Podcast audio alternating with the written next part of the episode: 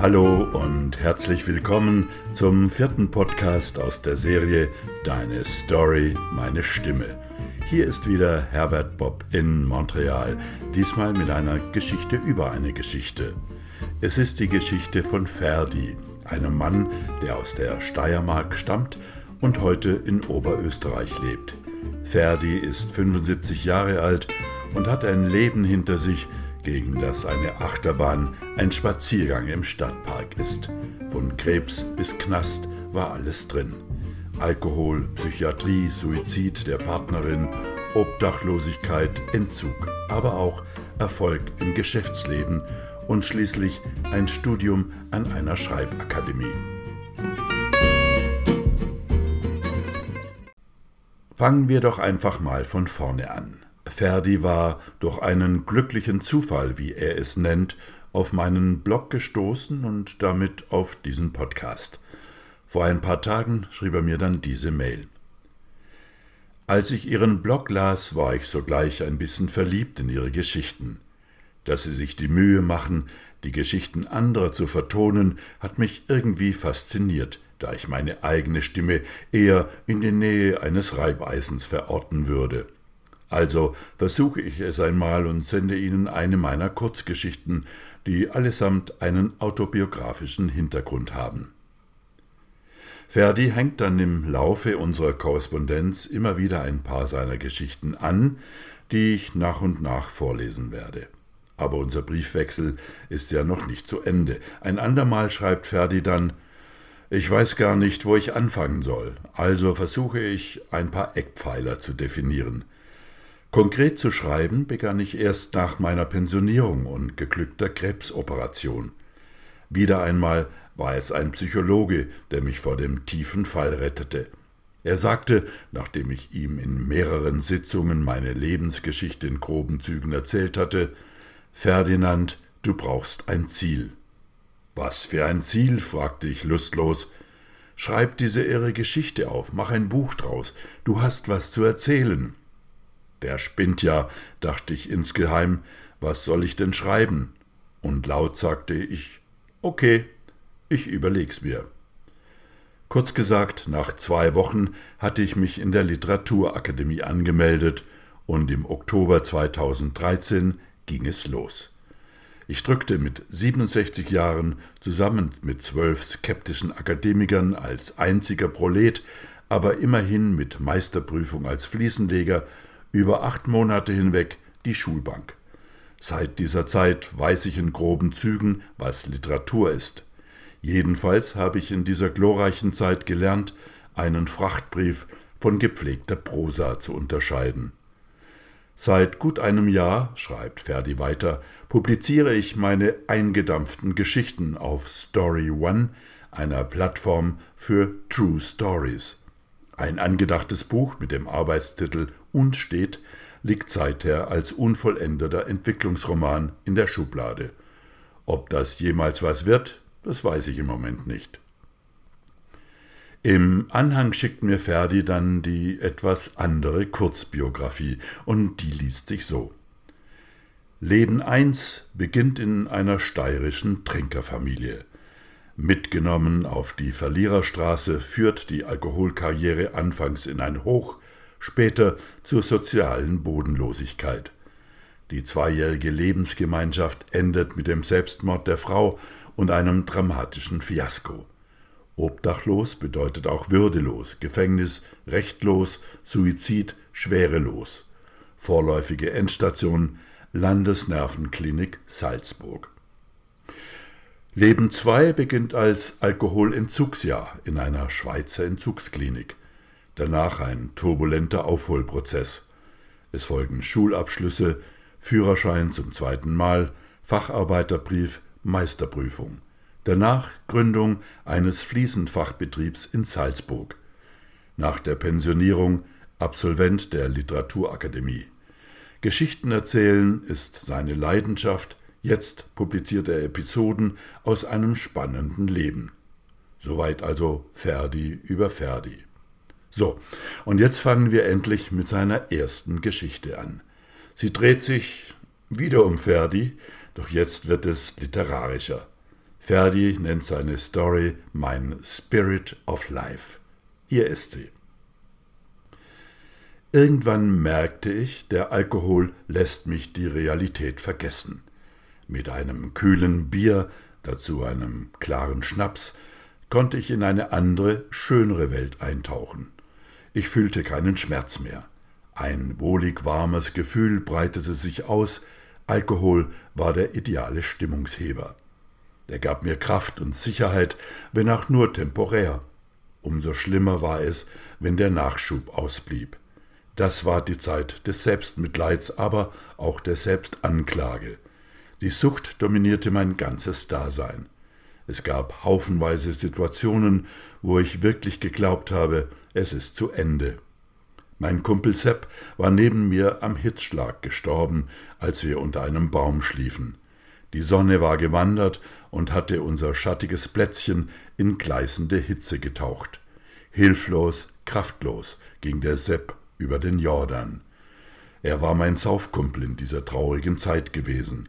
Ohne ihn fühlte ich mich völlig leer. Ein Teil von mir war gestorben. Ein Tag nach dem anderen zerplatzte in einer Alkoholblase. Was blieb, war Selbstmitleid. Ich fühlte mich alleingelassen, ungeliebt, verachtet, bespuckt, verurteilt, ziellos, verzweifelt. Willst du so enden wie der da? fragte ich mich in lichten Momenten, wenn ich einen Obdachlosen mal wieder mit genässten Hosen in einer Ecke liegen sah. Es schreckte mich nur für kurze Zeit ab. Die Sucht war stärker, viel stärker als alles andere. Ich war der Größte, wenn ich in der Welle war, und die ärmste Sau, wenn ich nix hatte. Ich dachte, so etwas wie den Obdachlosen da draußen passiert mir nie. Doch es kam anders. Wenn du es schon nicht für dich selbst tun willst, das Aufhören, dann mach es wenigstens für deinen Sohn und deine Frau, sagte ich mir manchmal und vergaß dabei, dass die Frau tot und das Kind adoptiert war. Auch das ein Produkt beginnenden Säuferwahns. Tiefenpsychologie und was habe ich entdeckt? Nichts als tiefe Leere. Ich muss was tun für mich allein, dachte ich. Manchmal glaubte ich an Wunder, an kindliche Geborgenheit und spürte die Wärme einer schützenden Hand. Ich sah eine kleine Chance für mich in einem anonymen Anruf bei der Telefonseelsorge. Ist da wer, der mir zuhört? fragte ich. Und ja, da war tatsächlich wer. Eine leise Stimme, kein moralischer Zeigefinger. Sie hörte zu, die Stimme, das hat geholfen. Ich dachte schon, sie hätte aufgelegt, als sie sagte, Du bist den falschen Weg gegangen, Ferdi, hast irgendwann die falsche Abzweigung genommen. Dreh dich nicht um, schau nicht zurück, du kannst nichts mehr ändern. Geh weiter, nimm den steileren Weg, er führt ans Licht. Plötzlich hatte ich begriffen, es ist meine ganz persönliche Entscheidung, den anfangs mühsamen Weg nach oben zu gehen. Es ist der Weg, aus dem die Freiheit wächst. Es mag pathetisch klingen, aber da oben will ich gar nicht wirklich ankommen. Jetzt verstehe ich, was damit gemeint ist. Der Weg ist das Ziel, steil und lebensgefährlich. Ich nehme die Herausforderung an und besiege mich selbst, mich und den Alkohol, denn der König bin ich. Mein Spirit of Life heißt Abstinenz? Das war die wichtigste Antwort auf all meine Fragen. Das war also Ferdi und das, was er seinen Spirit of Life nennt. Aber es geht noch weiter. In der folgenden Geschichte erzählt er von dem, was er als seinen Ausstieg bezeichnet. Hier ist seine Story.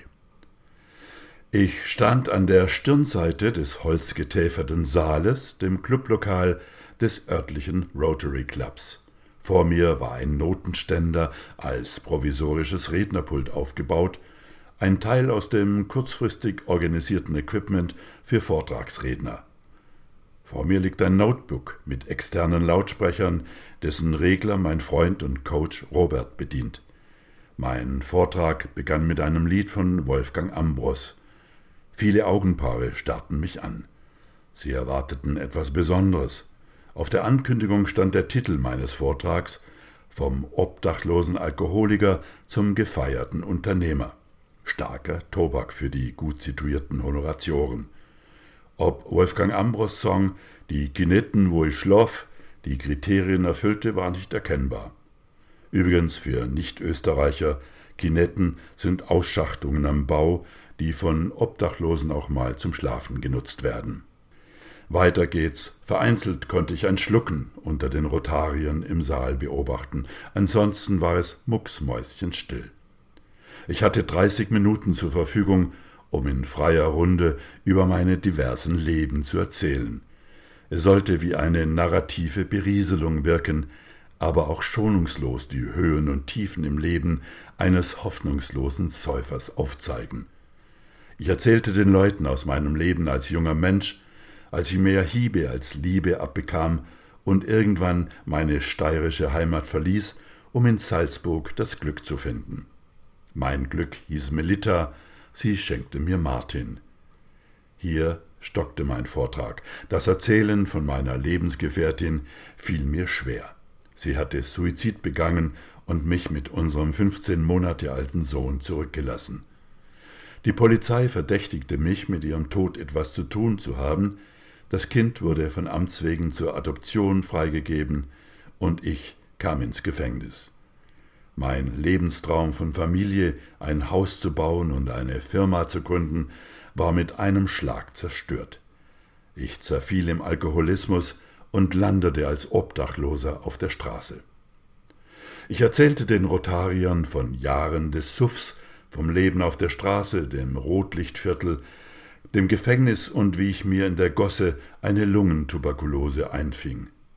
Nach Jahren elender Selbstzerstörung war es ein simpler Anruf bei einer Institution namens Telefonseelsorge, der dem Elend ein Ende setzte. Die Tür in ein würdiges Leben war plötzlich geöffnet worden. Ein Engel hatte mir die Hand gereicht, könnte man sagen. Still, aber nicht heimlich ließ ich mein Luderleben hinter mir und schwang mich auf in ein neues Abenteuer. Dazugehören war das Zauberwort. Ich fing an zu lernen, holte den Hauptschulabschluss nach und die Gesellenprüfung, absolvierte zum zweiten Mal den Führerschein und heiratete eine Familie. Die Krönung meiner Bemühungen war die bestandene Meisterprüfung. Meine Firma avancierte im Lauf der Jahre zu einem führenden Unternehmen meiner Wahlheimat Salzburg. Zum Ende des Vortrags gab es ehrlichen Applaus, aber keine Gage, das war okay. Stattdessen regte mich der Präsident des Rotarierclubs an, aus dieser Geschichte doch ein Buch zu machen. Der hat leicht reden, dachte ich. Aber schreibt mir Ferdi zum Schluss, aber es war ein Ansporn.